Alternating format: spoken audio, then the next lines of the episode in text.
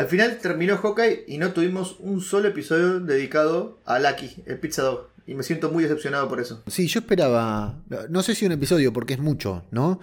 Pero por, por lo que ustedes habían contado en el, en el podcast con Gaby sobre Loki y ese número especial que tiene, esperaba que tuviera cierta importancia, ¿no? Que estuviera involucrado en alguna situación al menos, porque la primera intervención que vemos de Lucky es impidiendo que se roben el reloj. Y nada más. Después el resto fueron todas cosas decorativas. Claro, entonces yo digo, bueno, en algún momento la trama se va a dar vuelta y nos va a mostrar algo que es el perro. Por ejemplo, Pau, mi señora decía, será el perro de Fury. Y está protegiendo de que nadie se lleve el reloj, que también era buena como teoría. Porque aparte me dice, si no, ¿por qué van a poner un perro tuerto? Y le digo, porque en el cómic es tuerto. Ah, bueno, listo, se me fue la mierda la teoría. Le digo, no, pero como teoría es buena que sea el perro de Fury. porque aparte su primera intervención es intentando impedir el, el robo del reloj.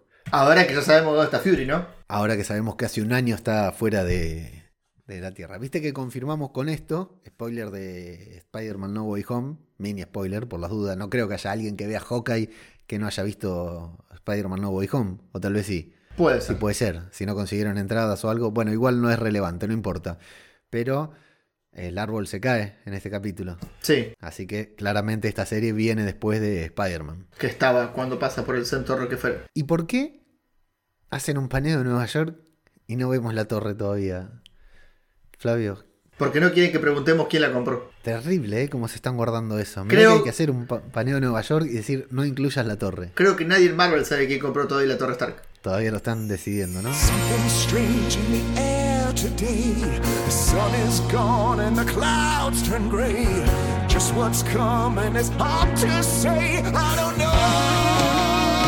Podcast cinematográfico de Marvel. Saludos, Marvelivers. Les damos la bienvenida a una nueva entrega de podcast cinematográfico de Marvel. El podcast de Babel Infinito, en el que hoy vamos a hablar sobre el final de Hawkeye.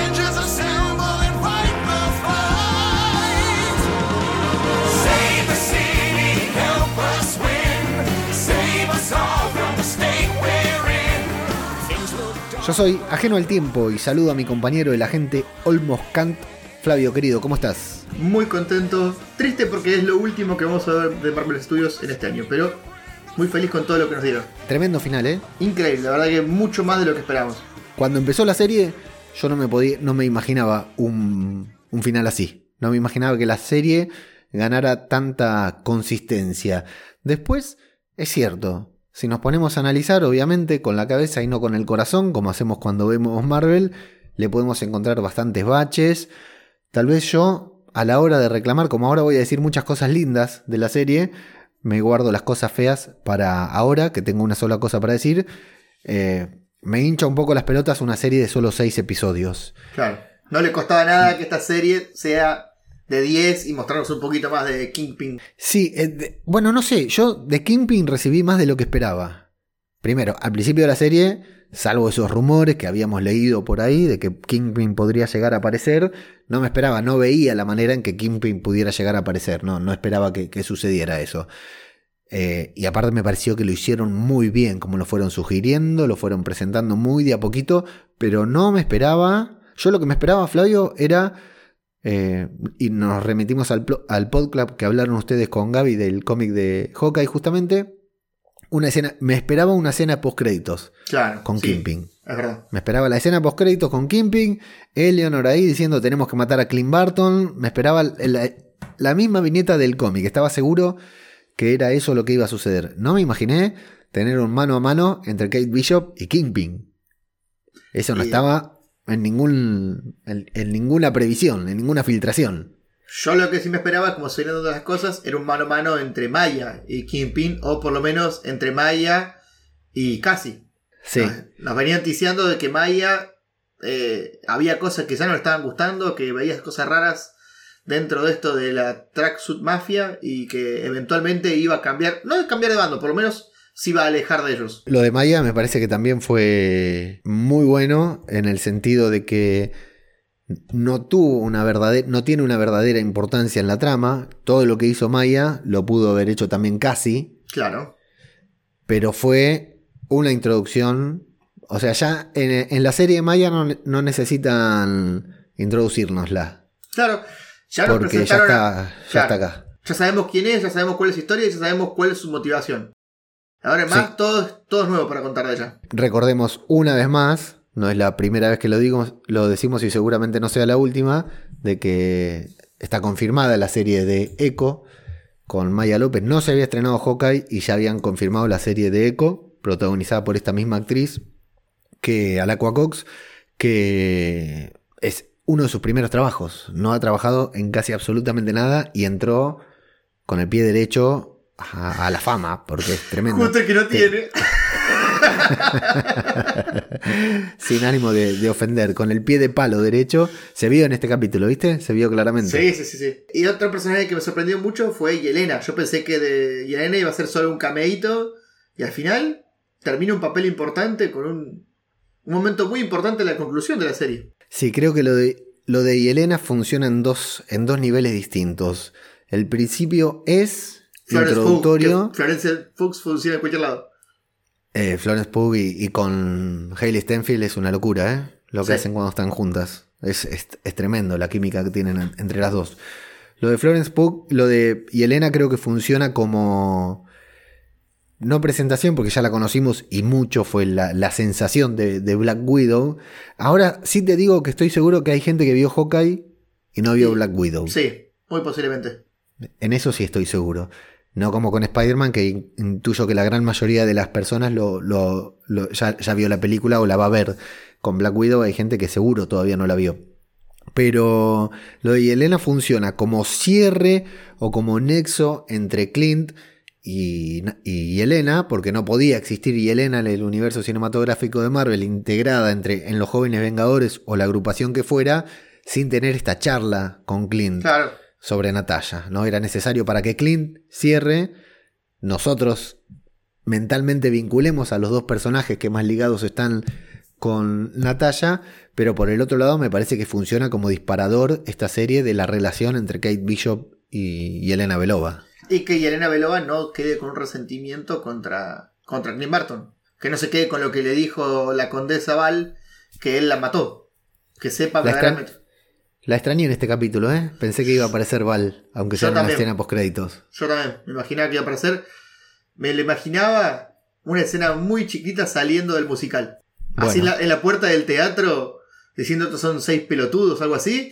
Y no. No sé, ahora está muy ocupada la actriz Julie Louis Dreyfus. Sí, igual no te extrañe que la escena esté filmada, que no aparezca, que hayan filmado varias escenas con ella diciendo alguna boludez o algo por el estilo. Puede ser. Porque ahora Yelena tiene que rendirle cuentas a Val, que la contrató para este, para este crimen, ¿no? Y que no lo, no lo- la misión que no cumplió. La flecha que no disparó de, Sí. de Yelena, ¿no? Bueno, vamos a meternos, Flavi, si te parece, con el episodio que se llama... ¿Llegó la Navidad? Pero en sí me pregunta, ¿llegó la Navidad? Y arranca el episodio con lo que te decía, ¿no? Así, con Kimping. Entrando, vemos el bastón, vemos las piernas y qué bien lo fueron introduciendo, insisto, a Kimping. Lo mostraron... most- nos mostraron una mano, Sí. escuchamos su, su risa, nos mostraron una foto, lo mencionaron un par de veces, nos fuimos haciendo, y, y podía ser, porque siempre está el dilema en estas series de Marvel, ¿no? Aprendimos quién va a ser el próximo Ralph Bomber, cuál va a ser el, el próximo mandarín, ¿no? Entonces había Eh, mucho miedo de que fuera Kingpin. Y Claro, está la no. teoría que en vez de Kimping, en vez de Wilson Fisk, que sea Wilson Bomber, el padre de Ralph. Hubiera sido, hubiera sido genial. Siempre no, se las ingenia para trolearnos de alguna manera y en esta ocasión lo volvieron a hacer, ¿eh? nos volvieron a, a trolear con algo, ahora después te voy a decir. Yo Y voy a que- decir tres cosas de, de este- de esta introducción de Kevin. La primera es que me tengo que comer las palabras porque dijeron que iban a hacer con CGI que parecieran más grandes, Vicent Donofrio. No usaron CGI, usaron un juego de, cámaras. No, si vos te fijas, las escenas están filmadas siempre en un plano anterior que los demás personajes Sí. y te da una sensación de, que se impone, de grandeza, de que es gigante y la verdad que está muy bien hecho. Otro, lo bien que está Vincent Donofrio pero no digo solamente actuando, porque actuando está excelente, le transpira la frente, le palpita el ojo. Y lo tercero y último, lo contento que está Vincent Donofrio. Eso, ¿sabes que te quería destacar lo, mismo? ¿Qué, ¿Cómo la está viviendo Vincent Donofrio en Twitter, eh? Es un espectáculo lo feliz que está. Me, encanta, me encanta verlo tan feliz con el personaje, ¿no? Le responde a los fans. Eh, le respondió a un, fans, a un fan en francés y a otro en español. La está reviviendo el chabón. Nos abre muchos debates sobre si es el Kimping de, de Daredevil, si es un, una variante del personaje, podríamos decir. Es una variante. Eh, entendemos que sí, ¿no? Pero bueno, hoy por ahí compartieron un tweet en el grupo de Telegram que es arroba Marvel Full Spoilers, donde pueden venir a hablar con spoilers de cualquier serie de Marvel. Ahora no hay spoiler porque no hay serie, terminó todo, pero bueno, igual pueden venir arroba Marvel Full Spoilers, eh, t.me barra Marvel Full Spoilers. Así es, el enlace directo. Compartieron un, un, enlace con dos imágenes. Una es el, el gemelo de Fisk en la serie de Daredevil, que es el niño usaba la, gran historia de origen que tiene Daredevil, que es brutal ese capítulo, que él mira la pared de ladrillos. Daredevil usa unos gemelos que usaba el padre, que usaba Daredevil, no, perdón, cualquiera. Wilson, Fisk, usa los gemelos de su padre, a quien mató a golpes. Claro. Pero sigue usando los gemelos como recordatorio. Y en este episodio aparece uno de esos gemelos. Claro. Lo cual puede ser que estén canonizando ese personaje o puede ser que sea un guiño. Una variante que tiene, claro, el guiño, el mismo gemelo y listo. Sí, para mí todo funciona mucho mejor con un recast con el mismo actor. O sea, es el mismo personaje, es el mismo actor para darnos un, mimo a los fans y para aparte de ellos tener una interpretación como esta, que es el Wilson Fisk perfecto. Y del pasado no hablaremos jamás. No te van a contar la serie de Daredevil, de Daredevil, no te van a contar los enfrentamientos que tuvo con Daredevil y aunque se enfrenten con Daredevil en la próxima vez, o sea, con Clint nunca lo vimos enfrentarse y sin embargo Clint sabe exactamente quién es Wilson Fisk. Bueno, nunca jamás mencionará a Daredevil y se enfrentarán en algún momento, porque aparte de Fisk, no es solo el, rival, el archienemigo de Daredevil, también es de Spider-Man, eh, digamos, puede pelear con cualquiera. Ese capo de mafia de Nueva York, de cualquier personaje de Nueva York, es enemigo. Entonces, ¿por qué, si era así, no lo ayudaron en, algún momento otros personajes? O sea, no pueden unir la serie de Daredevil con esta serie. Sí, puede hacer un soft recast como lo que hicieron. Actores que estuvieron muy bien, retomarlos. Actores que estuvieron muy mal, suerte. Si, rescatan a Kristen Ritter y. No, y ninguno más, estamos bien. Sí, Charlie Cox ya está. Wilson Fee, eh, Vincent Donofrio ya está. Y si a mí me falta Kristen Ritter, y lo tengo que decir porque por contrato tengo que decirlo, tienen que traerme a Patsy Walker también porque es un personaje maravilloso. Y una actriz excelente. A mí me encantó. Entiendo que no, que no la van a recastear a ella, que no la van a volver a contratar, pero no, importa la tienen que traer y ponerle el traje de Hellcat que ya se puso alguna vez. Y no lo digo de pajero, para cabeza de radio que nos acusa de pajero. Lo digo porque le quedaba genial y el traje, el guiño, estuvo buenísimo y fue el mejor personaje de Jessica Jones, tercera temporada. Con eso terminamos el. Bueno, qué lindo volver a ver a Wilson Fisk, a Vincent D'Onofrio interpretando de esta manera tan oscura, ¿no? A mí siempre me, transmitió Fisk, el Fisk de Donofrio, este, un, hombre con. un hombre que sufre, ¿no? Un hombre eh, abrumado por, por las responsabilidades que tiene. Sí, sí, ¿viste? Es, tremendo el diálogo que tiene con Eleonor, ¿no? Eleonor, no entendí bien que ella le va a pedir que quiere salir del negocio. ¿Pero qué Sí, le dice, me quiero ir. Bueno, eh, lo, que, lo que entendemos es que Eleonor se metió en el negocio para saldar deudas que el padre de Kate tenía en el momento que murió. O sea que, tal como el cómic que ustedes hablaron, el padre de Kate muy bueno era, pero era, era un mafioso que trabajaba con Fisk también. Exactamente, pero ella se le pagó 10 veces lo que le prestó Fisk. ¿Y qué función cumplía dentro de la organización? Para mí era tráfico de influencias o de, inteligencia con la empresa de seguridad de ella. Sí, sí, seguramente. ¿Qué función cumplía? No lo sabemos, pero bueno, eh, Daredevil se maneja así, con, una serie de colaboradores, ¿no? Que cada uno tiene una importancia. Me gusta mucho después, más adelante, cuando va a decir, esta mina se va, a renunciar como si trabajara para, una empresa, dice, para Goldman Sachs. Esto a esto no se renuncia, esto es un modo de vida.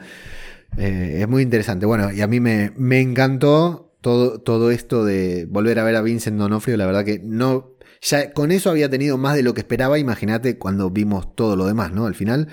Eh, y ella lo va a querer extorsionar diciéndole, mira que tengo un seguro, y él le dice, para, para, no hagas esto, por favor, no hagas esto Claro, porque te, te La estás liquido. embarrando mal. Mientras tanto, Kate va a estar viendo todo este video junto a Clint Barton, se va a conmover, por supuesto, porque se entera que su madre es mala. La Y- cara de Hailey de terror, de horror, cuando la ve hablando, se le cae todo, ¿eh? Se le cae Sí. toda la estantería. Sí, sí, sí, porque todavía se creía que, de hecho dice, si mi mamá no cruza si no está el semáforo en rojo, dice, ¿no? Como referencia diciendo que es la mujer correcta, algo que nosotros ya habíamos notado. Y Clint le va a decir, bueno, para, concentrémonos en lo importante, tu mamá está en peligro, porque Fisk no va a dejar esto así, así nomás, la va a ir a buscar, así que tenemos que, que enfocarnos en ella. Y se confirma la muerte de Arman, que el que lo mató fue Eleanor, y usó una espada para inculparlo a Jack. A Jack, al pobre Jack, gran personaje, ¿eh? Sí, aparte Otro- el final que tiene. Bueno, Sí. ya vamos a llegar, pero se luce mucho, ¿eh? Está muy bien, está muy bien. Tiene un, un cierre perfecto de personaje, sí, sí. Eh, bueno, y, y Clint también le va a confirmar que ella es su compañera, que es su socia, que están juntos en esto, así que se van a tomar un tren y van a ir a un el metro, el subte, se van a tomar y se van a ir a, a otro lugar a, a resolver sus cosas. Por otro lado, Wilson Fisk y Cassie reciben a Maya. La camisa de Fisk acá, in- impresionante. La camisa hawaiana me hacía acordar al episodio de Los Simpsons que Homero dice que esa camisa hawaiana lo usan los homosexuales y los hombres que viven de reventón. Eh, ¿A cuál grupo pertenece Kingpin? Para mí de, vive de reventón Kingpin. ¿Dónde, ¿Dónde están? En un lugar con unas cortinas muy extrañas. Eh, Parece un restaurante hawaiano o algo así, ¿no? sí, me da la sensación como. Pero es como si fuera el back office, es como Sí. un depósito, es bastante extraño. De fondo suena música de Navidad. Música Sí. navideña. Y está todo decorado con arbolitos. La verdad es que no, parece un karaoke, parece un karaoke de mala muerte de, de algún callejón. Y hablando de la camisa, hay un detalle muy lindo de la camisa, que ese look es el que tiene Kingpin en un cómic que se llama Family Business, escrito por Mark Waid, eh, donde Kingpin es el villano principal del año 2014, pero el gran protagonista de la serie es Amazing Spider-Man. No le eligieron otra serie para otra semana para alargar el episodio en que Kingpin tiene una camisa hawaiana como cuando se enfrenta a Spider-Man. Justo en esta se les ocurre. Acá creo que esta parte, este, el, el ambiente en el que están, el lugar en el que están, creo que es el momento que nos confirma que es una variante de Fisk, que no es el Fisk de, de Daredevil, porque nosotros vimos los lugares en donde se movía Daredevil. Era muy lujoso. Wilson Fisk Kingpin. Claro. Claro. era mucho lujo y acá el tipo está así nomás. Ni aire acondicionado parece que tuviera, ¿no? O tiene un problema de hiperhidrosis y transpira mucho, ¿no? Sí, sí, sí, aparte está en pleno invierno, hay nieve y el tipo está ahí con una camisita, pero bueno, eh, eh, creo que es eh, la, pista, la pista más grande que yo encuentro para sacarme de la cabeza al Kingpin del universo cinematográfico de Marvel y encontrarme con, con este. Te muestra que se, se, se manejan dos esferas distintas de poder. Kingpin de Daredevil se manejaba en una esfera muy alta en lo que tiene que ver eh, poder político. Este se maneja mucho en las esferas bajas, en el, en el AMPA. El Kingpin de Daredevil no iba a tener a los chandaleros como secuaces. No, claramente. Para nada. No podía tener a unos tipos como estos. Los mata directamente él solo. Y menos la versión mexicana de Kit Harrington. Maya va a pedirle, se va a tomar un tiempo. En realidad acá, digamos, es como complejo porque Maya ya está sospechando de Kingpin, porque se lo, no, no sospecha, tiene la certeza porque se la dijo Ronin. En este momento ya Maya cree más en Ronin. El de quien sospecha es de Cassie, el que le dio la pauta porque lo vio que se cagó todo en el episodio pasado. Y dice, acá ya me meto en el lore de la review de Hawkeye entre Mago Punk y, y Flavio. Evidentemente dijo cómo me pude haber garchado a este tipo, ¿no? Estamos seguros de eso, ¿no? Y creo que hoy se confirmó, ¿no? Sí, sí, sí. Maya sospecha de Cassie, eh, en consecuencia sospecha de Kingpin también, le dice yo amaba a tu padre y todo, ahí van, van hablando muchas pavadas entre los dos que ninguno de los dos se cree y Maya le va a decir que se quiere tomar unas vacaciones que nadie le creyó, Kingpin tampoco, pero bueno, se ve que parece la respeta porque manda a matar a todos, pero no, no a Maya López, ¿no? Pero le Se va dice a que la quiere, días. ¿eh? Le dice Sí. que la quiere. Y ella dice que también. Sí, yo creo que sí, yo creo que sí. Así Y que le va a pedir a... Claro, apenas se da vuelta y dice, esta se nos dio vuelta. Estamos hasta la Sí. bola. Sí, por eso te digo, nadie se lo cree. Ni Maya se cree lo que le está diciendo Kimpin, ni Kimpin se cree lo que le está diciendo Maya. Y manda a matar a Eleanor y a que recuerden acá para nosotros es eso. Recuerden a quién le pertenece esta ciudad. ¿eh? Recuérdenme a mí, que soy el más villano de todos. El más poronga, diría en Ocupas. Ocupas. Momento Brigada A, momento MacGyver. Clint y Kate se ponen a fabricar flechas, eh, flechas con truco. Es buenísimo. ¿Qué te pareció este momento? Me pareció muy bueno que sacara de todas las flechas una cajita que tenía unos misiles Stark. Eso me encantó. Pero Sí. la habilidad para hacer flechas, ¿eh? En un ratito hicieron un montón. Eh, a, mí, a mí esto me gustó mucho porque es, es muy. Estamos viendo una serie de acción, estamos viendo una serie navideña, ¿no? Entre comillas, una serie de acción, porque es una serie de superhéroes. Pero también estamos viendo una serie de esta de, de un tipo que con un arco y flechas se va a, a enfrentar a, a una. a una parva de chandaleros Claro. que no dejan de aparecer. ¿No? Eh, o sea, estamos viendo algo muy atípico, muy brigada, muy MacGyver. Si contás las flechas que prepararon con las flechas que usaron, por supuesto que no te van a dar los números.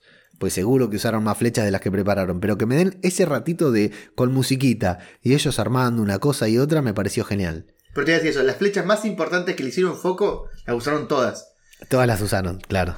Y Kate con la etiqueteadora y le dice, ¿esta que le pongo? No, es muy peligrosa. Ya está, quedó como flecha muy peligrosa, no tiene nombre, no sabe para qué sirve. Está muy, pero muy bien. Me pareció el alma del episodio. Me pareció esa escena. Más allá de que todo lo demás estuvo bu- buenísimo, ese momento de que se to- lo tomaron porque lo podían omitir. Como han omitido muchas cosas en esta serie. Porque omitieron cosas que eran necesarias mostrar. ¿Cómo se enteró este de tal cosa? ¿Cómo se enteró el otro de tal cosa? Hay, eh, está tan comprimida la serie en seis episodios que por ahí no perdieron tiempo en explicar determinadas circunstancias del guion que quedan como un agujero de guion, pero que tampoco son del todo relevantes. Ahora no se me vienen a la cabeza, ustedes las han descrito a lo largo de la review de estos seis episodios eh, a la perfección, pero me parece que no fueron, no, no, las cosas que no contaron no fueron tan importantes. Y esto también lo podrían haber omitido. Vamos a fabricar flecha truco, vamos a fabricar flecha truco y listo, ya está, pasan a otra escena y ya la fabricaron. El hecho que se hayan tomado el espacio para fabricarlo a mí me pareció muy bueno, Flavio. Van a hablar sobre la fiesta. Kate va a tener como su bautismo, ¿no? De superhéroe, porque le va a decir, mira, una vez más le va a decir, tenés que estar dispuesta a esto, te va a pasar esto, te va a pasar lo otro, tenés que, eh, es muy solitario, podés salir lastimada, realmente tengo que saber que, está, que estás lista. Y para manifestarle que está lista, para confesarle que está lista, ella le va a recordar lo importante que fue haberlo visto a él en esa primera escena que tuvimos en el episodio, enfrentándose a los Chitauri, saltando sin tener alas, sin tener armadura, sin tener absolutamente nada, y que le recordó que no hace falta tener superpoderes para ser un héroe, una heroína, y en ese momento le confiesa estar lista. ¿Qué te pareció esto, Flavio? Le dice que es el momento que le cambió la vida. Porque verlo ahí a Hawkeye le cambió la vida a ella y la, la transformó en quien es ahora. Me llama la atención que no se les había dicho antes. Tenemos acá el paneo de Nueva York desde el cielo, desde varios puntos de vista, sin enfocar la Torre Stark, sin enfocar la recién renovada Estatua de la Libertad, como para que podamos tener la certeza de la línea de tiempo. El otro día Flavio en la review de Spider-Man con Mago Punky le hicimos, eh, detallamos lo que es la línea de tiempo y después me tomé un ratito y la redacté y la publi- publiqué en babelinfinito.com. Si vas, vas a encontrar un, un artículo en que te detallamos la línea de tiempo del universo cinematográfico de Marvel desde Endgame hasta acá. ¿Qué estreno va antes? ¿Qué estreno va después? Y bueno, si nos mostraban la estatua de la libertad quedaba derrumbada, quedaba todavía mucho más claro. Pero está claro, como decíamos al inicio, que esta, esta serie empieza justo después de Spider-Man No Way Home. ¿Y dónde queda Loki? En cualquier lado. Y Loki, claro, quedó en 2012. En Más o 2012 y hay que ver después cuándo, cuándo salió, sí. Bueno, los chandaleros y casi van hacia el Rockefeller Center, donde se desarrolla la fiesta. Por otro lado, Kat Un saloncito se alquilaron, ¿eh? Sí, tranquilos, ¿eh? Kate y Clint van a la fiesta también, se vistieron de gala, van muy bien vestidos los dos, y Kate por primera vez la vamos a ver en la serie vestida de mujer. Te digo que debe haber gente ardiendo. Vestida de mujer, perdón, esto sonó muy ofensivo. A la primera fiesta va con un traje de hombre. Claro, va vestida de, de smoking. La facha de Clint y el pelo de Clint tiene una toma de costado. No, no tiene un pelo desalineado. Kate le tiene que detallar amenazas y recursos. Amenazas, Gary, que la despidió. Genial. Gran cameo del primer episodio en que ella le dijo, a mí me contrató Gary. y justo había un Gary. Y ahora vuelve a aparecer, me encantó. Te juro que cuando lo vi a Gary me reí tanto. Sí, a mí también. Aparte, amenazas. Ese tipo, Gary, me despidió del único trabajo que tuve en mi vida. Es muy bueno. Y los recursos se llevó ahí a los roleros, a los Muy roleros bien. casuales, se los llevó ahí para que los ayuden.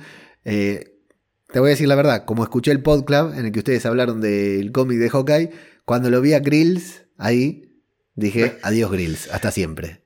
Acá huele muerto, dijiste. Bueno, y Jack, y Jack se va a hacer, Jack Dukens se va a hacer presente en la fiesta con una espada. Tranqui. ¿Quién no fue a una fiesta con una espada alguna vez, no? Pero estaba preso, ¿te acordás? Acaba de salir, pagó la fianza y cae con una espada a, una fiesta, un- no un casamiento, una fiesta de fin de año, de Navidad.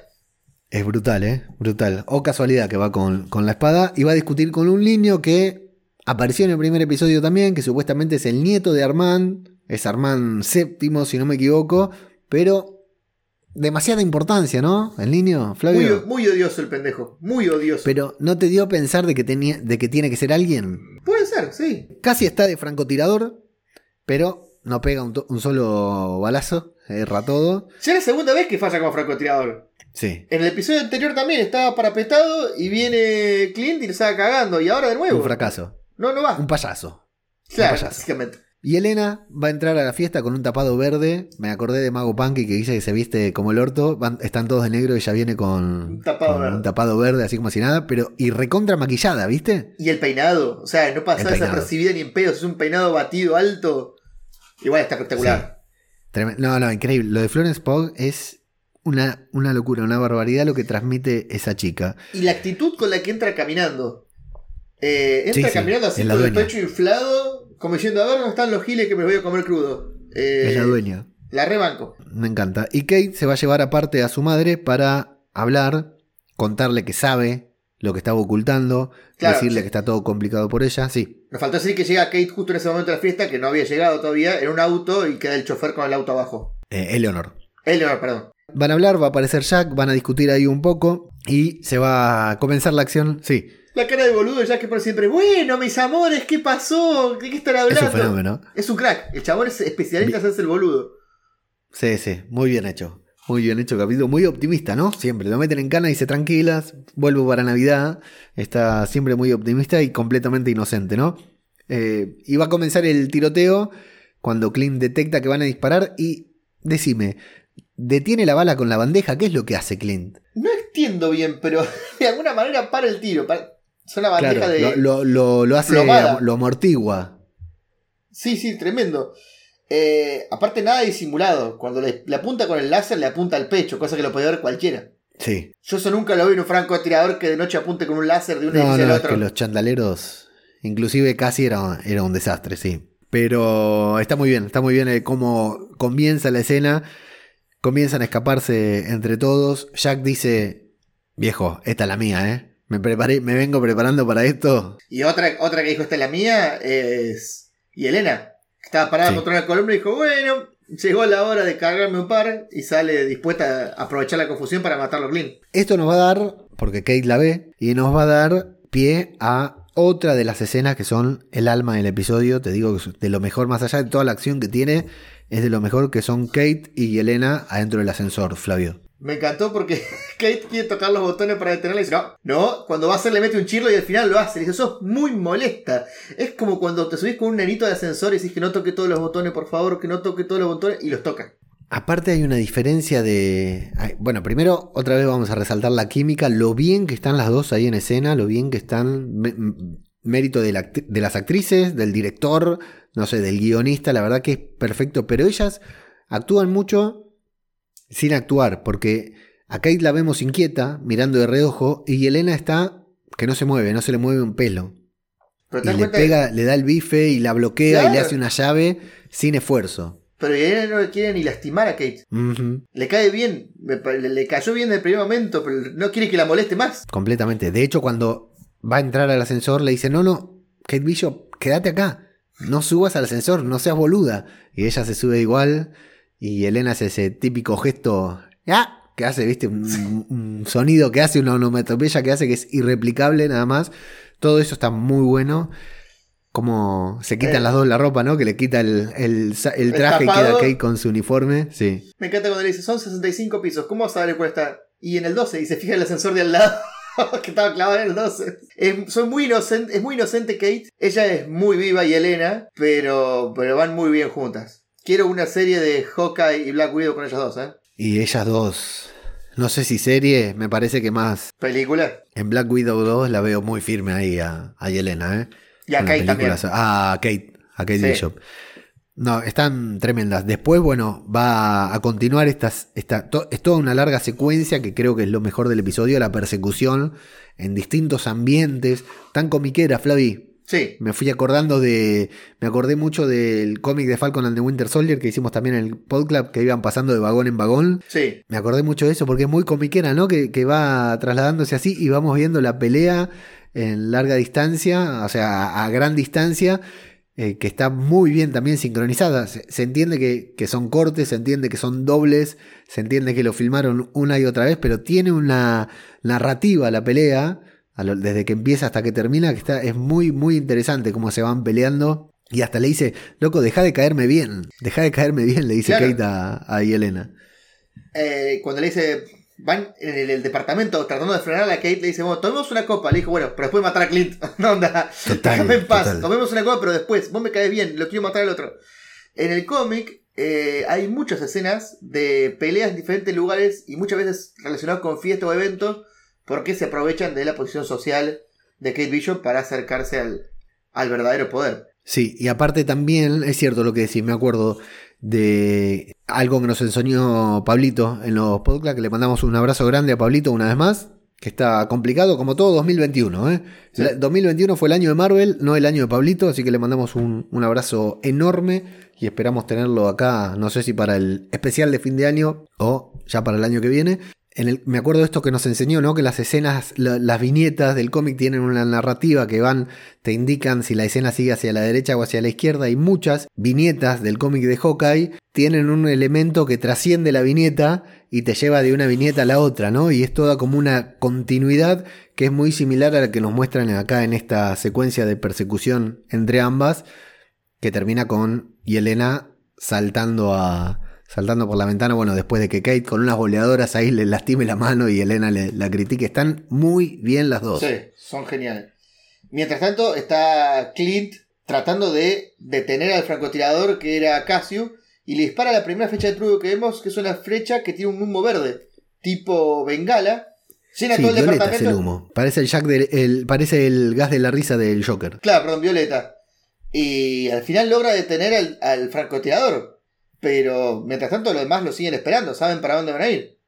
Sí, exacto, se le vienen acercando y Elena salta y está ahí de meterle un balazo a Clint. No entiendo por qué no le dispara antes. ¿Por qué no Porque- dispara antes de saltar? ¿Y por cómo va a disparar antes de saltar? Perdón. ¿A quién? No, no, ella salta por la ventana y va bajando. No entiendo por qué se, se toma tanto el tiempo de pasarse de largo. O sea, a ella le podría disparado antes, me da la sensación. Si lo está viendo de arriba. Bueno, esperó a tener el tiro. Lo que pasa que Clint ya nos deja en claro que tiene unos reflejos de puta madre. Sí, bueno, y aparte Atajó, yo lo digo sentado acá en un sillón, no bajando a rapel de un edificio de 60 Sí. pisos. atajó una bomba Molotov, atajó hoy una bala con una bandeja, tiene unos reflejos importantes. O sea, ella estaba esperando a tener un, un disparo certero, pero bueno, Clint tiene unos reflejos tremendos, ¿no? Lo que le falta de, de audición lo tiene de, de reflejos en la vista. vista. Claro. De todas Y- maneras, casi lo mata y Kate tiene que saltar atrás de Yelena en un salto que le sale bastante bien, Flavio, ¿no? Podría haber salido muy mal la forma en que se tiró. Sí, sí, y aterriza bastante bien, medio casi como superhéroe. ¿Sabes qué? Guarden este fragmento del podcast, porque estoy seguro que en alguna próxima serie o película veremos a Kate hacer exactamente lo mismo y caer como una campeona. O que diciéndole a Yelena, ¿por qué caes mal? Los superhéroes caen bien y haciendo referencia a la caída Haciendo una de, pose. de Nat. Claro, es cierto, haciendo una pose, es muy cierto, muy cierto. Bueno, Kate y Jack ahí abajo van a pelear entre ellos, no entre ellos, sino juntos. Jack con las espadas, me pareció brutal la aparición de Jack y la forma en que pelea con los chandaleros, Flavio. Con una elegancia pelea con la espada. Sí, total. Excelente, excelente. Mientras tanto, Kate tiene la conversación con, con este de los chandaleros que le dio consejos con la novia. Y le dice que le agradece los consejos, que fueron juntos a ver a Maroon 5, no fueron a ver Imagine Dragons. Sí. ¿Por qué Bueno. Maroon 5? No sé. Y dice, bueno, me que está todo bien con tu novia. ¡Pah! Le mete una patada que te la panza y lo desarma. Sí, está muy bien esa escena también, divertida. Entre, entre toda la acción nos van poniendo esos toquecitos que la serie tuvo siempre, ¿no? Que siempre quiso ir matizando. No en todos los capítulos le salió bien. Creo que en este capítulo, al menos la distribución, ¿no? De, de comedia, acción y momentos sentimentales que también los tuvimos, eh, creo que estuvo muy bien dosificada este último episodio al menos. Creo que cerró bien, creo que fue un muy buen Claro. capítulo de aquí en más. Redondearon muchos chistes que habían quedado medio ahí, medio flojos. Acá los acomodaron bien. Sí, total. Bueno, la pandilla, los roleros, quieren ayudar a despejar el lugar, pero como no pueden, van y se ponen los trajes. Eso me pareció brutal, porque Excelente. en una época en la que abundan los superhéroes, la gente ya se acostumbró, imagínate que los superhéroes tienen un musical, me parece normal que no respeten a un tipo vestido de cualquier cosa y respeten a un loco vestido con un traje de rol que no saben si realmente, como dicen ellos después, somos casi como los Vengadores, porque realmente tranquilamente podrían ser Vengadores, podrían ser de Asgard tranquilamente. No, es espectacular. Aparte la gente les empieza a dar bola. Sí, Eso, eso me encantó. Bueno, está muy bien. Y Clint desde arriba del árbol cagándose de risa por la, por la salida épica que tienen, me, me pareció brutal también, me pareció muy bueno. Igual no estamos adelantando la parte de la pelea entre Clint y Cassie. Ok, Clint se va escapando del edificio y va tirando unas bombas que las va pegando por todos lados, que las detona con el arco. Pero Cassie lo detiene, le saca el arco y eh, lo reduce en un momento con, una- con un cable contra el piso. Sí, Y cuando llegan los demás bros para llegar de, de ba- de backup, Clint toca el dispositivo y empieza a explotar toda la mierda. Queda Sí. mano a y queda mano a mano con Cassie, pero obviamente logra escaparse, si no, se hubiera muerto ahí, ¿no? me Eh, gusta la comunicación que hay entre Cassie y Clint. Viste que Clint le habla, hey Cassie, ¿cómo andás? Que ya una vez le habló cara a cara y le dijo que se, que se tenía que alejar porque sabía que era él la persona, la única persona a la que Maya iba a escuchar. A mí lo que me gusta de esta pelea es la toma de lucha libre que le hace Clint a Cassie. la llave. Sí, Lo total. agarra por buenísima. la cintura y lo tira por la espalda. Buenísima. Sí, sí, sí, esa es de, de judo. Muy buena, muy buena. Muy, muy bien ejecutada. Nuevamente vemos el truco de la flecha con la tirolesa con el arco, pero esta vez le salió mal a Clint. Se le corta el cable y cae en el árbol. Con una lechuza. Que va a ser importante. Qué grande la lechuza, porque primero que es hermoso el bichito. Y segunda, como me mira como diciendo, ¿qué carajo hacemos en el árbol? A todo esto, ¿nadie le llamó la atención de la gente que estaba abajo que había una persona colgada arriba del árbol? No se veía. ¿Vos decís que no?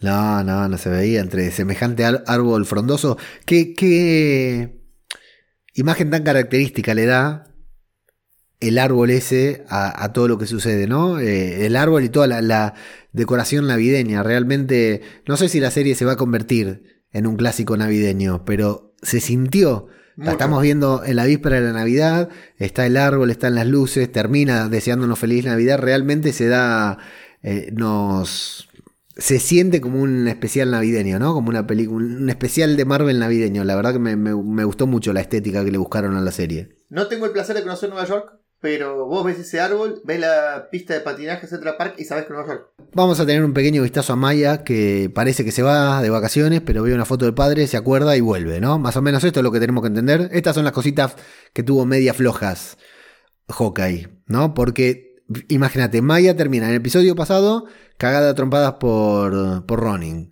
Sí. Eh, y amenazando a Cassie diciéndole, loco, vos, lo- vos traicionaste a mi papá o dándole a entender. En este va, habla con Wilson Fisk, que es una charla medio vacía, porque Sí. tampoco llegan a nada. Se dieron a entender todo lo contrario de lo que dijeron. Por eso te digo que es medio vacía, porque aparte, le da. A, a nosotros, nosotros creemos que le dice a Fisk que se quiere tomar unas vacaciones, pero que es mentira que se quiere tomar unas vacaciones, que lo que no quiere es estar con Fisk. Después la vemos en la casa que está armando el bolso. O planchándose el pelo, porque después va a aparecer con el pelo suelto, ¿viste? Que nos da a entender de que sí, yo me estaba yendo de vacaciones, me solté el pelo, Me vestí y de ahora no tengo. Claro, y ahora no tengo tiempo de atármelo porque lo que me agarró es un impulso, el impulso de la venganza otra vez. Sí, yo lo entiendo como que más que se quiere de vacaciones, que se está huyendo. Y cuando ve la foto del padre, casi y ella, que diciendo, éramos una familia, este hijo de puta nos traicionó. Ahí es como dice, no, ya está, no, no, no me puedo ir sin cobrar venganza. Sí, lo entiendo. En tres escenas muy cortitas es muy acelerado que el, per- el personaje cambie de, de decisión, de objetivo, tres veces en el episodio. Sí. Estas son las cositas que tuvo Hawkeye, que o tal vez quisieron contar demasiado, o tal vez fue muy poco tiempo, tuvieron que comprimir todo, porque yo voy a insistir con esto. Todavía estamos viendo productos rodados durante la pandemia. Sí. Entonces, WandaVision iba a tener 10 episodios, iba a aparecer Doctor Strange y qué sé yo cuánta mierda más. Lo tuvieron que reducir a 9 y no sé qué carajo pasó. Wanda, eh, Falcon and the Winter Soldier se iba a tratar de una pandemia, qué sé yo, Sí, los agarró la pandemia. Y tuvieron que eliminar todo lo de la pandemia y nos quedó con más bache de guion que la mierda y una- un momento que aparece un camión con vacunas y no entendemos qué tiene que ver el camión con vacunas y así todo se fue alterando. O sea, tenemos que. Nos, nos sentimos agradecidos de poder ver una serie de aunque sea seis episodios. Yo no sé si el plan original de Hawkeye era hacer una serie de seis episodios. Tal vez es lo que pudieron terminar. Puede ser. Es medio choto decir esto cuando estamos hablando de Marvel, cuando estamos hablando de Disney, pero la verdad es esa. La verdad que la serie se firmó con mascarilla, con distanciamiento social. Entonces demasiado tuvimos. Estos baches tal vez no hubieran estado en, en la serie completa. Está bien, no la hubieran estrenado, qué sé yo, podemos decir lo que tiene, lo que querramos, pero hay que ser coherentes de que no fue eh, la situación ideal. Ideal. Entonces, estas son las cositas, las pequeñas cositas que tiene Hawkeye, que en definitiva al argumento, a la trama real de la serie, no le afecta porque Echo, o sea, Maya, fue apenas un accesorio, fue apenas una presentación, no era relevante. Nadie termina peleando con Maya, la batalla final no es contra ella. Quizás el spin-off de Maya hubiera sido una historia de Maya dentro de la misma serie. Quizás no hubiera tenido su spin-off, quizás hubiera sido una historia dentro de la serie y que como no pudieron contarla, va a un spin-off. Bueno, Maya no se va, entonces de vacaciones. Kate, van a, van a aparecer más bros. Kate los va a atacar desde arriba a los flechazos, le va a tirar un triciclo por la cabeza también. Y le dice, hey bros, violenta. le dice, Sí, Pero eso, viste- está, eso está bien, ¿eh? el guiñazo del piano en el piso. ¿Cuál es el guiñazo? Típico de las películas, eh, apareció hasta Los Simpsons en mi pobre angelito. La juguetería, que ya no existe más, que se llamaba Los Hermanos no sé cuánto, pero se fundió la juguetería. Tenía un piano gigante en el piso que vos te parabas y sonaba diferentes notas. Sí. Nos muestran, es un frame de un segundo, los pies de Kate sobre el piano. Para que te des una idea que es Nueva York en una Claro. juguetería en Navidad. Muy, muy de Nueva York también, sí. Sí, sí, típico de Nueva York. Bueno, va a comenzar la gran batalla, la gran pelea final sobre la pista de patinaje, sobre la pista de hielo. Después de que Kate lo haga, haga caer el árbol. Y esto es lo que nos da la pauta. Está bien, el árbol lo pueden levantar al, al otro día, ¿no? Va Giulia- Sí. Giuliani, Rudolf Giuliani, que ya no es más alcalde, pero no importa. eh, levantan el árbol y después pasa Spidey, pero al final de Spidey lo vemos columpiarse por ahí, entendemos que el árbol se cayó y que no es ahí, aparte ya es la Navidad, por supuesto. Spoiler. Clint, Eh, me encanta que vuelven a usar la flecha con truco, la flecha con ácido para cortar el, el árbol.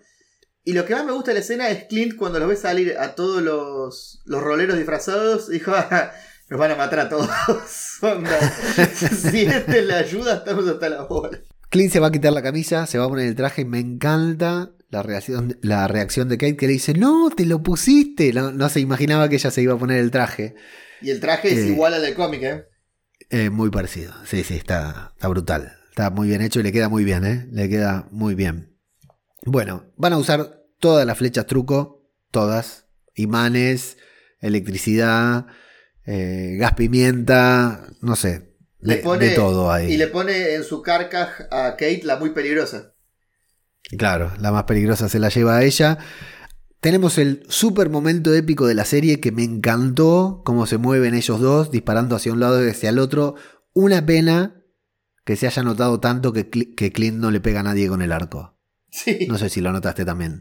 Moví el arco y se iban cayendo alrededor. Como una tristeza. Eso me dio una tristeza. Porque el momento era épico y me había transmitido la epicidad. Me estaba emocionando con la música, la cámara lenta y ellos dos trabajando en equipo por primera vez, sincronizándose. Me habían inspirado la épica que la escena intentaba transmitirme. Pero hasta Luca, que estaba al lado mío en el N10, dice: Pero no le pegó, se nota que no le pegó, me dijo. Claro. Y sí, ahí la verdad que eso me quise matar muy floquito. Bueno, los chandaleros que son espartanos. Van Sí. entrando a la pista. Son mil.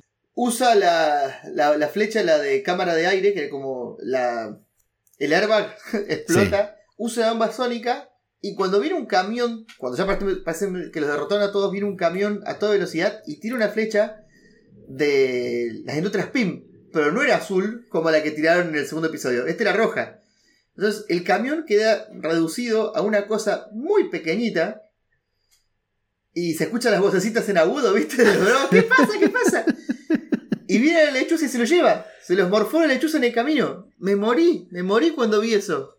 Maya se va a enfrentar con Cassie al mismo tiempo que Yelena lo ataca a Clint. Maya se va a enfrentar con Cassie. Spoiler alert, ya te cuento el final, lo va a terminar matando. A ver, Flavi. Sí, queda. Kate va a tratar de. de- En realidad va a tratar de ayudar a la madre, Kate. Sí. Y Clint queda contra Cassie, pero ahí agarra a Yelena y dijo, bueno, es mi momento de nuevo. O sea, queda contra Cassie y contra Yelena, Clint. Y claro, y bueno, no va a pelear contra Cassie porque justamente va a entrar Maya ¿Cómo van a hacer- tan planchado adentro del casco de la moto? en la moto, sí, tremendo. Explícame eso. Va a morir casi, no, no es que me dio pena, sino que por cómo fueron presentando el personaje en el episodio pasado y en este, pensé que iba a tener otra importancia y que lo íbamos a volver a ver en la serie Sí. de Echo, o que se iba a convertir en el payaso, como vos habías anticipado. Realmente me parece un, desperdicio, ¿no? Yo pe- pensé que precisamente eso iba a pasar, que él se iba o que quedaba vivo y lo veíamos en la serie de Echo como el payaso, como el gran villano de esa serie. Y no, quedó Claro. ahí. Me parece un desperdicio de personaje, pero bueno. El actor nunca me cayó muy bien, así que mejor. Chao, afuera. Porque aparte Maya ya se vengó, ya está.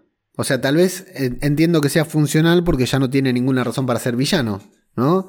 Eh, eh, ya, ya vengó la muerte de su padre. Y yo creo que también casi estaba dentro de la organización, más allá de ser una mafia, por ella, porque seguimos esta teoría de que estaba enamorado de ella, y ya que ella lo odiara, le hacía perder gran parte del interés más que seguir las órdenes de Fisk. Nos quedan dos desafíos, dos enfrentamientos muy buenos, dos emparejamientos muy buenos. Tenemos el de Clint y el de y Elena Se da y el con de todo, Kate ¿eh? con Wilson Fisk. Voy a dejar el de Kate y de Wilson Fisk para, la, para el último porque es el final de la serie, es el Sí. importante para la serie. El otro es importante para nosotros porque me hizo llorar, Flavio. Qué difícil de ser pelear en la nieve, ¿no? En el hielo, mejor dicho. Sí, pregúntale a Mel Gibson en Arma Mortal. Me gustó mucho. O sea, primero sí, se pelearon todo, pero me gustan dos cositas en particular. Y Elena, que no quiere. que lo va a matar, está convencida de matarlo, pero necesita escuchar. Ella lo que necesita es como todos, cuando alguien muere, ¿no? Es encontrar una razón, justificar esta estupidez que es la muerte, ¿no? Este sinsentido que es la muerte para todos nosotros, de decir, loco, ¿por qué se murió? Porque comió una papita frita de más, porque cruzó la calle por la. no, no cruzó por la senda peatonal. En- en- necesitamos siempre la justificación, ¿no? De la muerte. Claro. Y Elena diciéndole, eh, y Elena ya, ya sabe cómo es su hermana, ya sabe lo que pasó, lo que fuera, y dice, decime qué pasó, le dice qué pasó, y dice, no te creo, mentiroso. Y después cuando se ponen a hablar, me encanta el de Clint y Elena, qué gusto conocerte. Sí, le dijo. eh, Nat hablaba mucho de vos, le dijo. Sí, cuando no estaban filmando, ¿no? Obviamente, fuera de cámara. Cuando, cuando la cámara se apagaba, porque en la puta vida la escuchamos hablar de Elena, pero entendemos que a Clint seguramente, no nos lo contó a nosotros, pero a Clint sí. Bueno, también se compartieron mucho tiempo. Ya lo conocimos. Sí. A Nat y Clint ya se conocían de antes. Sí, sí, aparte, Nat conocía a la familia de Clint. Claro. Está claro que Clint tenía que saber eh, sobre la familia de Nat, ¿no? Eh, me faltó que le dijera a Clint que Nat estuvo muy preocupada durante el blip, que se puso muy mal cuando Yelena se, se desvaneció, cuando se enteró Claro. de que Yelena había desvanecido y que esa también pudo haber sido una motivación para que Nat salte. Está bien, tal vez estás haciendo menos altruista el gesto, el sacrificio de Nat, Sí. porque más que por una razón de la humanidad, termina siendo una razón egoísta de, de salvar la vida de su hermana. Pero me faltó que Clint le dijera algo de eso. Y le tenía que haber dicho también. En una época tu hermano usó el pelo como vos. Sí, esa, esa trenza, viste, hay un momento que están hablando los dos frente a frente y la cámara se aleja un poco y en siluetas parece que fuera Clint y Nat y es y Elena justamente porque tiene el mismo, mismo vestuario, mismo estilo. La charla entre ambos a mí me sensibilizó terriblemente, le digo, estaba viendo con mi señora y con Luca y le digo, loco, me hicieron llorar. Realmente lograron conmoverme, ¿no? Con como tenemos todavía que nosotros todos somos Clint, todavía no procesamos la muerte de Nat, ¿no? Todavía como que la estamos sufriendo cuando lo pensamos. Me pareció muy muy intensa la charla, muy buena y bueno, y Elena por supuesto perdonándole la vida a Clint cuando él hace el silbido mágico. Eso es efectivo, no tiene mucho sentido que se ponga, que Elena se ponga a chiflar antes de matar a Clint, pero bueno, nos sirve a nosotros. No tiene mucho sentido que se haya acordado de cómo silbar en ese momento, pero bueno. Clint me gusta la entrega que tiene para decir, bueno, si esta me mata, que me mate, ya fue, no pide perdón, no pide por favor, le dice, loco, nadie hubiera detenido a tu hermana y vos lo sabes, vos lo la conocías. Realmente me pareció una charla muy profunda, me gustó mucho, me pareció un muy buen cierre, otro cierre más Sí. para toda la historia de Clint y de Nat, ¿no? Y la forma en que se va Yelena, sin hacer más melodramático nada, se va caminando, onda, listo, te perdoné la vida, no te Sí, está. nada, vos no me des nada a mí, no te quiero ver más. Igual los quiero ver, ¿eh? Los quiero ver interactuar, Flavio. Me gustaría verlos juntos y hablando de Nat. Yo creo que va a ser medio difícil que los volvamos a ver juntos a ellos dos, pero Yo muy también. probablemente sí a Kate y a, Sí. y a Yelena. Coincido, coincido. Puede ser la última vez que veamos juntos a estos dos.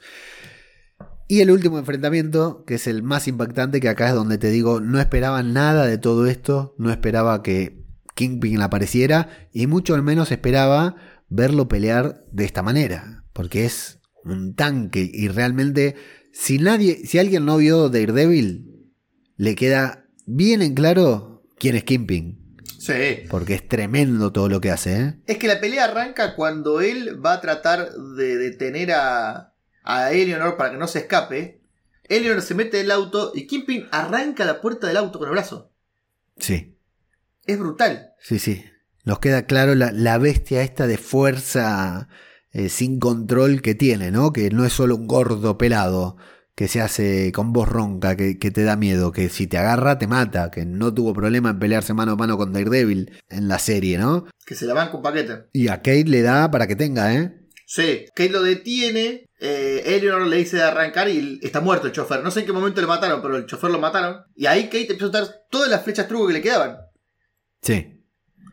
Eh, usa una flecha que es tipo una red, una, una spider web para sellar la puerta. Dispara una flecha explosiva, pero Kingpin arranca, agarra todas las flechas, o la tira contra el piso y la rompe con la mano. Eso me pareció tremendo. Aparte era un manojo de flechas importante, ¿eh? ¿Cómo hace? La, bueno, arrancó una puerta con el auto, con las manos. O sea, fuerza tenía. Y ahora sí, no nos hagamos los boludos, Flavi. Vamos a hablar del elefante en la habitación. La escena de que lo atropella con el auto es tremenda, es pésima. Porque no me daba la distancia para que acelerara tanto el auto. Ni la distancia ni el tiempo y Eleanor siempre parece que está dormida, medio desmayada. La verdad que no. eh, Es pésima esa escena. O sea, eh, entendible. De alguna manera le tenía que dar un poco de ventaja a Kate, pero malísima. ¿Y cómo hizo para, sacar un muerto, un cadáver del auto? ¿Sabes lo que pesa? Sí, no, no, malísima. Y se tuvo que dar una vuelta a la manzana por lo menos para poder acelerar el auto porque estaba ahí al lado. No importa. En definitiva, no importa porque Fisk se va, apenas nos da un poco de ventaja porque Fisk se va a volver a levantar. Le da con todo a Kate. Cobra como lindo, cobra como nunca. Y eso que la habíamos visto pelear mano a mano muy bien con los chandaleros antes, Sí. cuando termina de saltar, la, la vimos pelear muy, pero muy bien. Bueno, todas las escenas muy bien, sal- todas las escenas muy buenas, salvo por algunos detallecitos, pero las escenas me gustaron mucho. Y por supuesto, como habían anticipado ustedes, el momento de tira un gemelo que es propio de, de Fisk, ese gemelo. Con la técnica que le había enseñado Clint de tirar con los dedos. Eh, vos habías anticipado haciendo referencia al cómic, Flavio. Pero ella le, le apunta a la flecha magnética. La flecha magnética imanta todas las demás flechas y explota la flecha esta, la muy peligrosa. Hizo una Sí. especie de bomba, pulso electromagnético, no sé qué.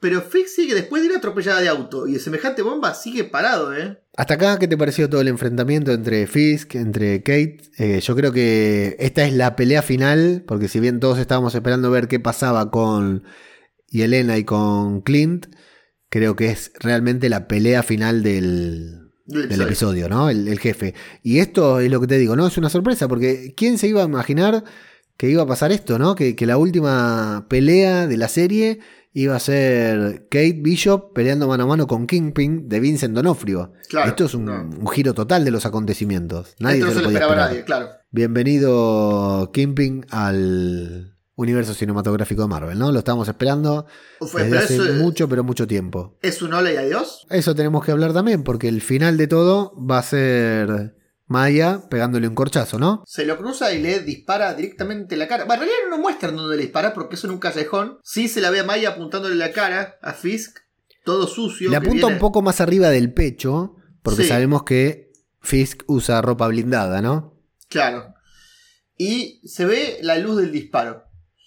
Algo muy similar a lo que se ve en la última página del número 13 del volumen 2 de Daredevil del año 2000, en la cual nos cuentan el origen de, de Echo. Y Echo le dice textualmente a Kingpin, vos mataste a mi padre, yo ahora te voy a matar a vos. Y ahí nos muestra un disparo que le hace exactamente a la misma altura, apuntándole la cara. El tema que en el cómic lo que vemos después del disparo es una viñeta toda roja con la, con la onomatopeya de BAM, de la explosión. Pero luego, la viñeta siguiente lo vemos a Kingpin toda con la cara vendada. Y el mayordomo diciéndole, señor, ¿está algo? No, no, estoy bastante bien. Es decir, que en el cómic no se murió y acá tampoco vimos el cuerpo. Sí, en eso nos quedamos pensando en el momento de, de, de la explosión, ¿no? Porque decimos, loco, mataron a... lo- recién lo trajeron y lo... En el momento del disparo, recién lo trajeron y ya lo mataron. O sea, para eso trajeron a Vincent Donofrio. Creo que está claro que Vincent Donofrio va a seguir, ¿no? Que va a seguir, sí. Flavio. Sí, seguramente. en este punto del que estamos hablando, de este gran villano del final, en esta serie da lo mismo que sea Kingpin o que sea cualquier otra persona. O sea, podría ser esta última viene. escena. Claro, por eso, presentar a Kingpin y nombrarlo así muy de a poquito y mostrártelo en su máximo esplendor contra Kate Bishop, mostrar a Kingpin en este punto es para construir un personaje y para darle, darnos a entender a todos quién va a ser el próximo villano de algunas de las series, ¿no? De Marvel, que va a ser nada más ni nada menos que Kingpin. Si no, es anecdótico. Puede, podía ser casi, o Sí. podía ser un extra el que atravesaba el, el de la pelea final. Daba lo mismo porque no, no tiene importancia. ¿Funciona? Una vez más, lo digo, algo que ya dije en dos niveles. Primero, como introducción de Kingpin al universo cinematográfico de Marvel y como introducción de Echo como superhéroe, porque en este momento Echo mató como heroína, no como superhéroe. Mató a Cassie, mató a Kingpin, ya vengó la muerte de su padre, es decir, no tiene ninguna atadura con la Legión del Mal, Claro. por decir de una manera. Entonces puede, veremos en qué consiste su serie, ¿no? Después tenemos una escena muy cortita en que lo vemos a Jack limpiando la espada, lustrando el sable, aunque diga suene muy mal, está lustrando el sable, eh, hablando con Wendy, esta de los roleros. Y yo te voy a tirar un dato que te va a hacer volar la cabeza. Wendy, eh, la presentaron como Wendy y la novia le había regalado un bolso, ¿te acordás que no estaban las flechas? Que le dijo que me lo devuelvas. Que el Sí. bolso decía la forma cariñosa en que la novia le decía, o la esposa, que es Bombshell. Bombshell es un personaje de Marvel, es un villano, luego reformado, especialista en poner bombas, es una mujer que se llama Wendy Conrad, aliada de uno de los principales villanos de Hawkeye, que se llama Crossfire, francotirador, y luego se reforma y forma un grupo de las... forma un grupo llamado Femizone, que era un grupo de mujeres que defendían los barrios de Nueva York, un barrio particular que no me llama. La líder de ese grupo no era más ni menos que Misty Knight, la policía que vimos en la serie de Daredevil. En Luke Cage, En Luke Cage, perdón, y también en Defenders. en Defenders, sí. ¿Quién fue la que. el- perdón, ¿Quién fue el que la reforma a Bombshell de villana a heroína? Es Swordsman, el personaje de Jack Dukency. Buenísimo, excelente.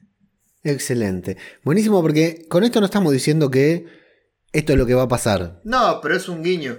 Pero que nos hagan este guiño y que al comiquero, ¿no? El que realmente lo leyó, le, le desate toda esta, esta red de historia paralela que podría estar sucediendo, que Claro. podría suceder en el futuro, es buenísimo, es buenísimo. La verdad que me encantó. La elección del traje rojo y negro como tiene ella de rodeo es muy parecido a los colores Claro. por lo menos o las sombreras negras al traje de Bombshell. O sea, No es casual. es un guiño atrás del otro. Sí, y Jack está en cualquiera, porque dice me manché la corbata.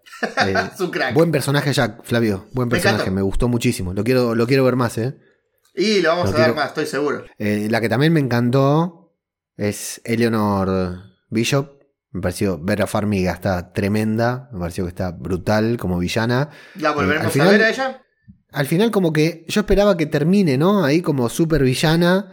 Y al final como que se redime bien. Porque bueno, le pide perdón a Kate, la Sí. ayuda, le renuncia a Kingpin y renuncia con Kingpin por- para, para proteger a Kate. Entonces termina redimida. Pero yo la esperaba más hija de puta. La esperaba más ahí moviendo los hilos por detrás, más al lado de Wilson Fisk. O diciendo a Fisk, vamos a matar a Hawkeye o algo por el estilo al final. Y termina bastante bien. para nosotros, porque ella va a terminar tras las rejas, denunciada por su propia hija y como siempre decimos, hablando de easter eggs, este es un buen momento para mencionar a nuestro patrocinador, el estudio jurídico gallego Villalba y Asociados, que si usted tiene un problema como Kate Bishop Sí. Como eh, Eleanor Bishop, ¿no? Que la vienen a buscar la justicia y le dice acompáñeme. Bueno, se contacta con el estudio jurídico gallego Villalba y Asociados al teléfono por WhatsApp 11 6377 1590 11 6377 1590 o por correo electrónico estudio gallego villalba arroba gmail Una vez más, estudio gallego villalba arroba gmail.com. Cuestiones civiles, comerciales, laborales, familia y emergencias penales como la de Eleanor Rigby. Para eso están. Te atienden el teléfono, son muy fans de Marvel, así que qué mejor que te represente un estudio de Marvel, un estudio fanático de Marvel. Y ya vuelvo a hacer la mención que hice en otro podcast, Flavi, que hace muy poquito, gracias al estudio jurídico gallego Villalba, desde acá, desde España, pude resolver una cuestión legal que me había quedado pendiente en Argentina. Ahora puedo volver al país tranquilo. No, mentira, no, no se trataba de eso la, la cuestión legal, pero sí, la verdad Ni que. pensaba me han- volver, dice. No tenía pensado volver aunque solucionara. No, la verdad que quiero agradecerlo porque tuvieron una diligencia y una dedicación muy especial y me dijo que no habían hecho algo especial conmigo, sino que así se manejan ellos con todos. Así que cualquier duda o consulta, contáctenlos porque seguro que los van a atender bien. ¿Qué nos queda por mencionar? Porque hasta acá llega mi resumen, Flavi. La charlita emotiva de Kate y Clint están en la ambulancia. Que le dice Sí. que hay veces en la vida en que uno piensa que puede ir por el mal camino, pero te encontrás con alguien que te hace mejorar en todos los aspectos. Clara referencia a, a lo que hizo Kate con Clint, de, de sacarlo de, de la situación en la que él estaba, ya medio retirado, y volverlo a poner en la lucha. Hasta, hasta el punto que les terminó sintiendo su compañera. Ha llegado la Navidad, como se pregunta el episodio, y no solo eso, sino que Clint Barton llegó a su casa para la a celebrar Navidad con sus hijos, Flavi. todo nevado el campo, hermoso.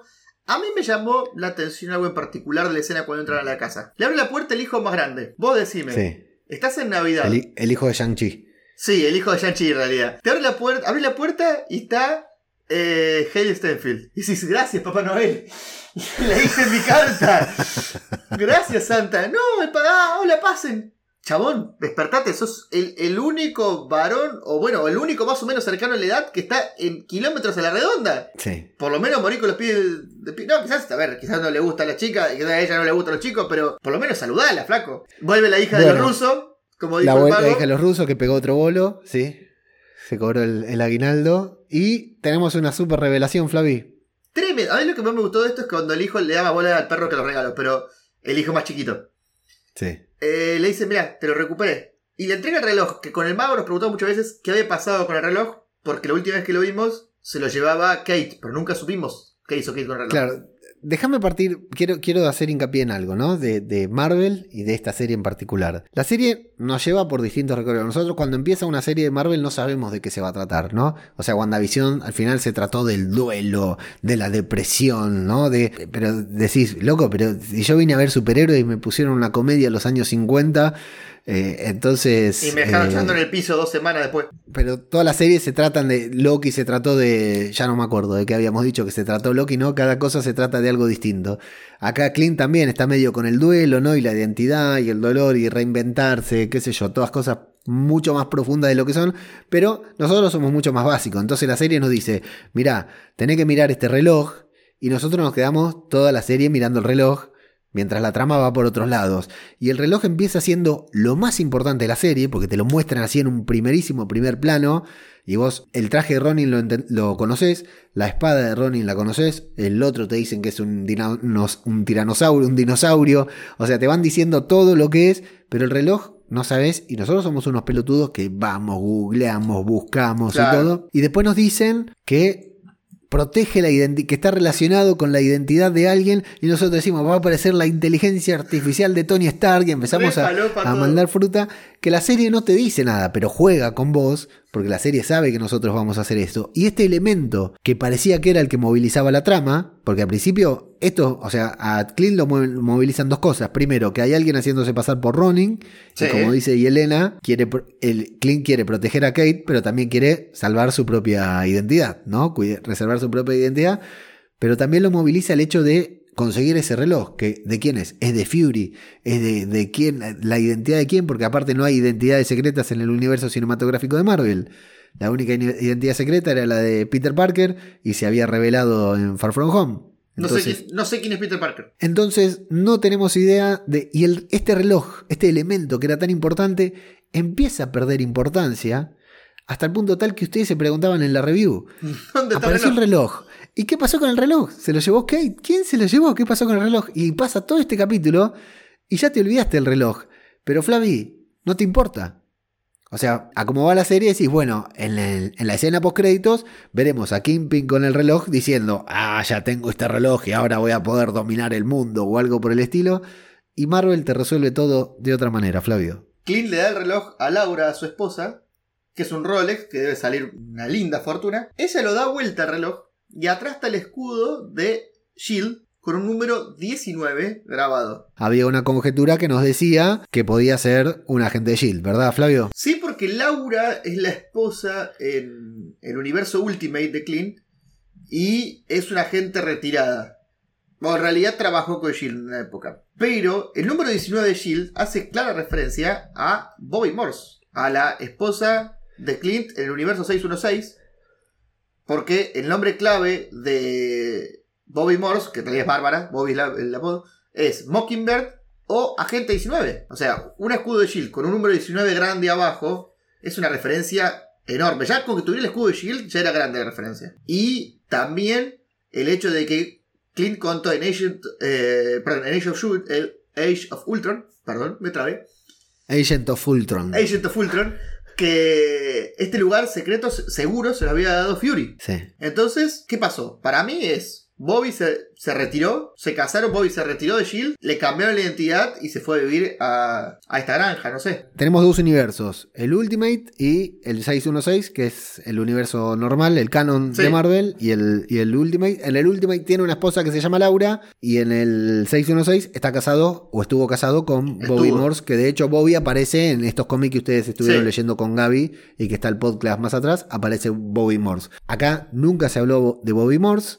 nunca se habló, hasta el día de hoy no se mencionó, pero todo nos da a entender de que Laura es Bobby Morse, de que Laura es Mockingbird, de que alguna vez trabajaron juntos en Shield, tal vez así, allí se conocieron y se retiró para ser madre. Y ahí fue cuando le protegieron la identidad. Y esa es la identidad que Clint tanto se preocupaba por, Por proteger. proteger. No la de Fury, no la de Peter Parker, no la de nadie más. Me parece un cierre genial el hecho de decir, loco, Clint en este universo, en el, en el universo cinematográfico de Marvel, también se casó con Bobby Morse. Nos pone tristes porque jamás veremos a Bobby Morse en el universo cinematográfico de Marvel. Sí, Tal vez sí, tal vez no, porque esto apenas es un guiño. sí. No, no nos mostraron el DNI de Laura que, diciendo que es Bobby Morse. Lo que sí nos cierra por todos lados de que sea un agente de Shield retirada porque tiene sentido, ¿no? Que Clint se haya enamorado de un agente de Shield. Me parece también interesante que estén juntos y Bobby Morse. Porque en el cómic es una historia bastante trágica la que tienen.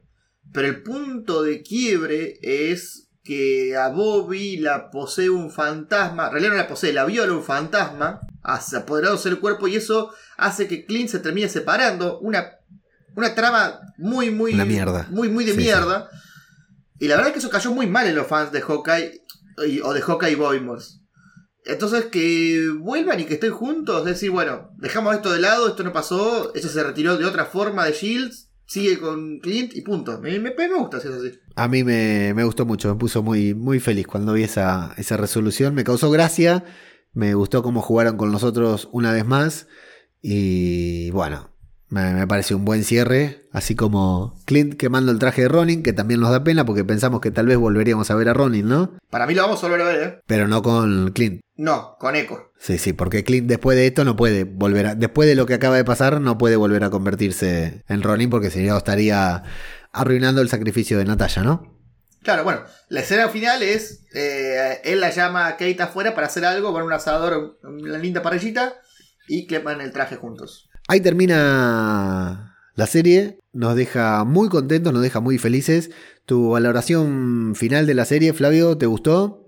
Sí, sí, sí. No le pongo un 10 porque el 10, el, o sea, el punto más alto se lo reservo a Spider-Man No Way Home este año, un, un escalón mínimo abajo. No me digas tu orden todavía, porque vi que lo estuviste compartiendo ahí y era uno de los temas que yo quería proponer para el especial de fin de año, así que guardátelo por lo Ya menos en cae. formato podcast. Sí, sí, me rompiste el orto hoy cuando lo vi que lo publicabas, te quise matar, pero bueno, error mío de que no te había comentado mi plan para fin de año.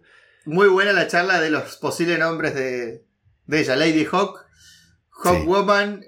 Malísimo los nombres, Arrow Girl, y termina diciendo, no, no, mejor déjalo como está, y cartel de Hawkeye. Hawkeye, sí, déjalo mejor. Hawkeye termina porque los dos se van a llamar igual. Bueno, gran introducción de personaje, gran, grandes, o sea, es tremendo lo que aportó esta serie. Tremendo lo que aportó esta serie porque presentó a Echo, presentó a Kate Bishop, trajo a Yelena y nos dio mucho más de Yelena de lo que estábamos esperando. Trajo a Kimping. Trajo a Kimping de regreso. Al traer a Kimping, Kevin Feige nos, con- nos confirma que Charlie Cox va a continuar como Daredevil. Es, mucho, mu- ha sido mucho lo que aportó esta serie que parecía que iba a ser una serie pasatista, que parecía que iba a ser una serie más. Y yo insisto, fue... Los primeros dos episodios anduvieron bien, pero porque estrenaron dos juntos. Me parece que en los dos primeros había un tema de ritmo, ¿no?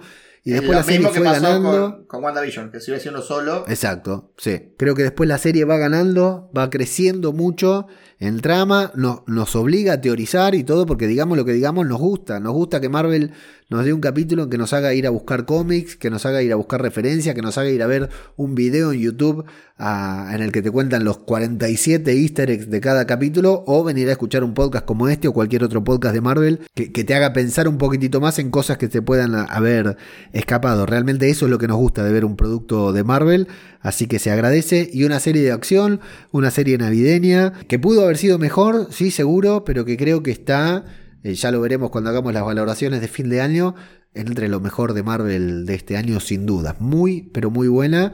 Y yo no me esperaba algo tan. Ni siquiera después de ver el primer episodio me esperaba algo tan redondo para el final de temporada, Flavio. Yo sí, yo le tuve mucha fe en el primer momento porque Hawkeye en el cómic es uno de mis personajes favoritos. En el UCM estaba muy poco aprovechado y el actor que tenía cero carisma en pantalla hasta esta serie. Dejamos el tema personal porque el tema personal del actor es otro tema. Es muy cancelado por, por otras cuestiones. Pero no había tenido un papel carismático en ningún momento Hawkeye. Había sido muy maltratado por Whedon. Y la época post-Whedon tampoco lo aprovecharon. Y ahora sí, y pudo demostrar mucho más de lo que venía demostrando Jeremy Renner. Pero tenemos que hablar de la escena postcréditos, Flavio, que para mí es la mejor escena postcréditos de todas las series de Marvel. Parte agua la escena post-crédito, ¿eh? porque para muchos es la mejor, para otros es la peor. Sí, tremendo. Hay gente que está indignadísima. Para mí, haber rodado esos fragmentos del musical y no poder ver el musical completo, ¿entendés? Porque vos lo tuviste que filmar completo y rodar varias veces para después hacer esos 4 o 5 frames que vemos en el primer episodio. Es que yo me esperaba que lo, que lo largaran por separado en Disney Plus. Aparte me encantó con Feliz Navidad para todos los fanáticos de Marvel o Feliz Navidad te desea Marvel, boom, tu regalo de Navidad es este musical que yo lo compro de principio a fin. Te das cuenta Voy del detalle. ¿no? A mí me gustan los musicales. A mí Ah, me gustan los musicales, entonces. eh, eh, aparte, este tiene una. La canción tiene una onda muy Rent, que a mí me gusta Sí. mucho Rent, ese musical. Me parece brutal cómo está. En la, esta mezcla de bizarro, la canción y la actitud que tienen los actores y cómo te transmite, te, te- te explica todo.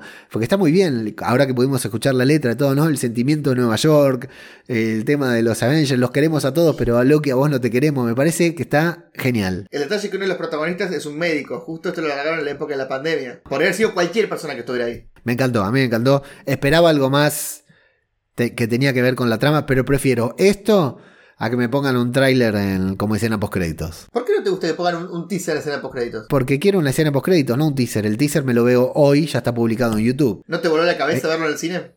No, no, no, no.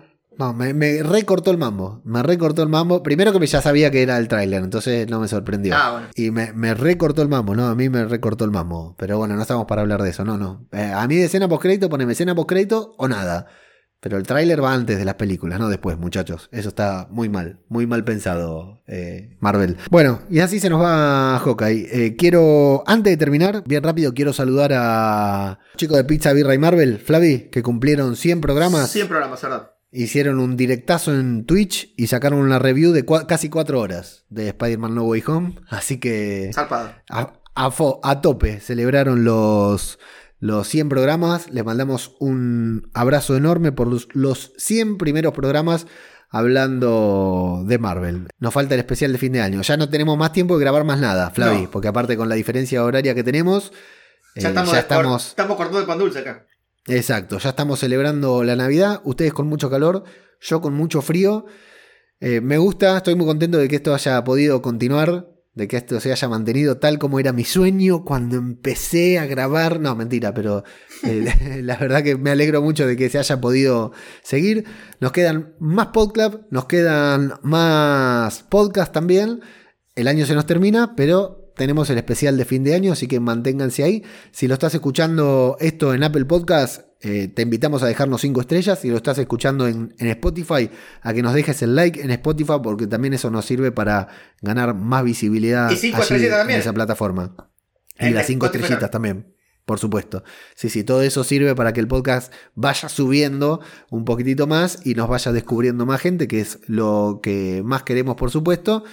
Y eh, ahora en el especial de fin de año, además de algunas conclusiones, además de algunas sorpresas, vamos a tener anuncios sobre lo que se viene en podcast cinematográfico de Marvel en 2022. Va a ser como casi nuestro Disney Investor Day, Claro. donde salió Kevin Feige ahí a tirar cosas como loco. Vamos a hacer más o menos lo mismo, Flavi. Me parece muy bien. Muchas gracias por acompañarnos. ¿eh?